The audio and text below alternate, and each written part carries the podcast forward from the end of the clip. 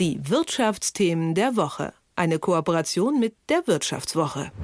Vonovia, LEG, TAG und Around Town, das sind die Big Player auf dem deutschen Immobilienmarkt. Jahrelang haben sie massenhaft Wohnungen und Häuser gekauft, auf steigende Preise spekuliert und dann auch tatsächlich große Gewinne eingezogen. Hunderttausende Menschen wohnen mittlerweile in vier Wänden von Vonovia und Co. Das altbewährte Geschäftsmodell dieser Konzerne könnte nun ins Wanken geraten. Warum, das erzählt mir Melanie Bergermann, Autorin bei der Wirtschaftswoche. Hallo Melanie. Hallo, guten Morgen. Für Vonovia und Co. lief es ja in den letzten Jahren eigentlich ganz gut. Was war denn deren Strategie?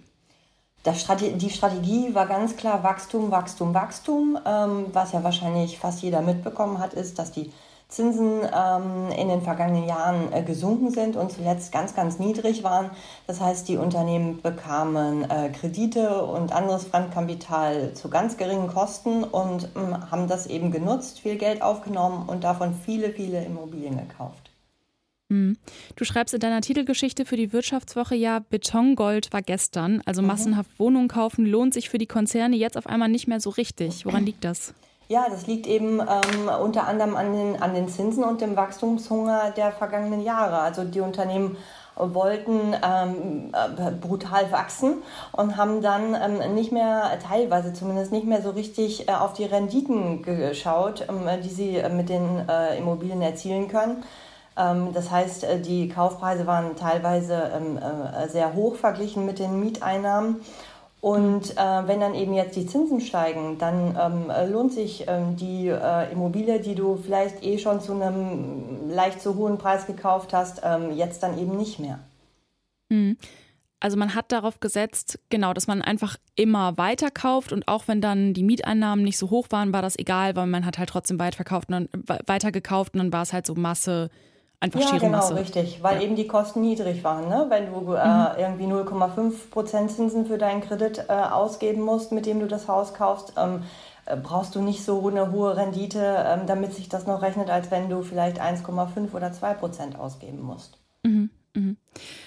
Ähm, gut, das sind jetzt Konzerne. Was ist da der Unterschied zu Menschen, die ein paar hunderttausend Euro auf der hohen Kante haben und sich jetzt eine Wohnung kaufen wollen? Haben die da jetzt ähnliche Probleme wie die Konzerne? Teils, teils. Ähm, also einmal äh, kalkuliert ja die Privatperson in der Regel anders. Wenn wir beide uns eine Wohnung kaufen wollen, dann ist uns ja vor allem wichtig, dass sie äh, schön ist, äh, dass wir uns in dem Viertel los wohlfühlen ähm, und dass wir uns das noch leisten können. Aber wir wollen ja keine Rendite mit der Immobilie erzielen. Ähm, bei Wohnungskonzernen ist das anders. Ähm, die müssen damit ihren Verwaltungsapparat finanzieren, die müssen auch Gewinne übrig behalten, die sie an die Aktionäre äh, ausschütten können. Deshalb trifft uns die aktuelle Entwicklung nicht so wie die Konzerne. Aber natürlich, wenn die Zinsen steigen, kostet dein Kredit auch mehr und ähm, ähm, äh, dann fällt es dir sch schwerer unter Umständen, deine Traumwohnung zu kaufen. Was wäre jetzt der Worst, das Worst-Case-Szenario für die Immobilienkonzerne? Also aktuell ist es äh, ja so, dass jetzt haben mir zumindest äh, die Vorstände von TAG und LEG erzählt, dass es keine großen Immobilientransaktionen gibt. Weil wenn ähm, äh, große Immobilienkonzerne was verkaufen wollen, dann verkaufen die nicht eine einzelne Wohnung, sondern ganze Straßenzüge. Und solche Transaktionen gibt es im Moment nicht. Das heißt, wir wissen gar nicht so ganz genau, wo der Marktwert eigentlich für große Immobilienportfolien ähm, liegt. Das Worst-Case-Szenario wäre sicherlich, dass dieser Markt wieder anzieht, dass es wieder Nachfrage gibt, aber die Käufer eben sagen, sorry, aber zu dem Wert, zu dem du mir die Immobilie anbietest, kaufe ich die nicht, ich zahle nur 10 oder 20 Prozent weniger. Das hätte dann zur Folge, dass alle Immobilienkonzerne, auch die, die ähm, jetzt gerade vielleicht gar nicht verkaufen wollen, ihre Immobilienwerte, die sie auf den Bilanzen haben, nach unten korrigieren müssen. Und ich hatte es vorhin ja schon erwähnt, die haben alle große Schulden. Und dann kippt das äh, gesunde Verhältnis zwischen Immobilienvermögen und Schulden. Und dann ähm, hast du große Probleme. Mhm. Ähm, also jetzt nach meinem Wirtschaftsverständnis, was natürlich auch ein bisschen ähm, begrenzt ist, wäre es jetzt so, wenn diese Konzerne ihre ganzen Wohnungen verkaufen müssten, dann mhm. gäbe es super viele Wohnungen, dann ähm, wäre das Angebot sehr groß, aber die Nachfrage würde gleich bleiben. Werden Wohnungen dann billiger?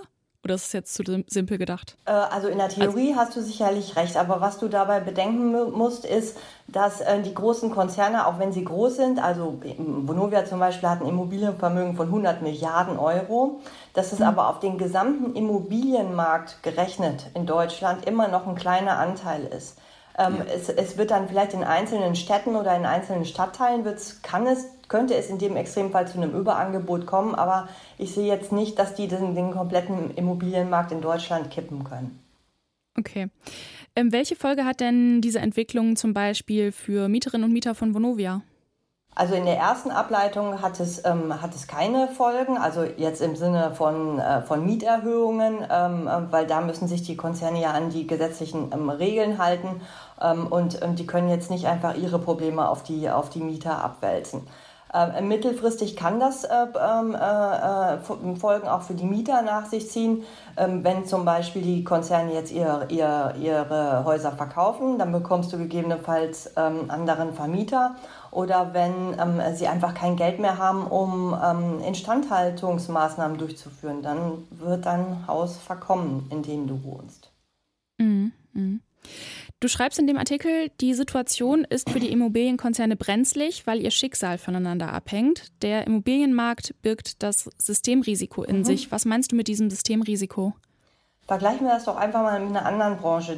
Stell dir vor, du hast zwei Maschinenbauer. Wenn der eine in eine Krise kommt, ähm, heißt das nicht, dass es dem anderen automatisch auch schlecht geht. Der profitiert vielleicht sogar davon, dass er dann dem anderen Kunden äh, abjagen kann. Ähm, bei den äh, Immobilienkonzernen ist es vielmehr so, dass das Schicksal voneinander abhängt. Nehmen wir nochmal das Beispiel von vorhin. Du hast ein Unternehmen, das jetzt massiv unter Druck gerät, ähm, ähm, weil seine Schulden vielleicht äh, zu hoch sind und die, die Kosten auf der Zinsseite explodieren.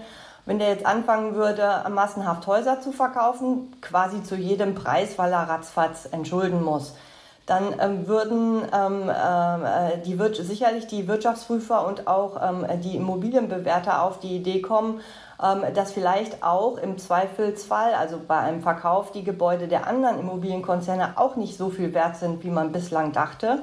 Und dann käme, könnte es in diesem Extremfall zu massiven Wertberichtigungen kommen.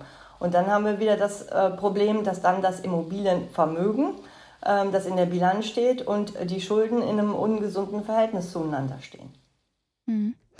Angenommen jetzt dieses System, das kollabiert, ähm, ja, also ganz ehrlich, juckt mich das, wenn ich jetzt nicht gerade Aktien von Vonovia habe oder kann mir das eigentlich wurscht sein? Also ich weiß nicht, irgendwie habe ich, gibt es so Konzerne, mit denen ich mehr Sympathie habe als mit Vonovia, wenn ich mal ganz ehrlich bin. okay.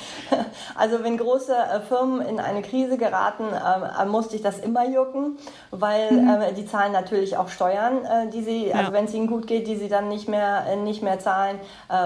unter Umständen verlieren Menschen ihre Jobs und wenn es jetzt mal zu einem ganz extremen Fall käme, könnten die ihre, ihre Häuser nicht mehr, ähm, nicht mehr renovieren, nicht mehr instand halten.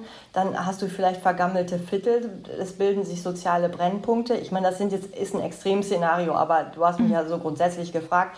Ähm, dann musste ich das, glaube ich, schon äh, interessieren, ja. Okay, also Fazit ist, es sollte uns sehr wohl jucken, wenn äh, Vonovia und Co. da in eine Krise geraten.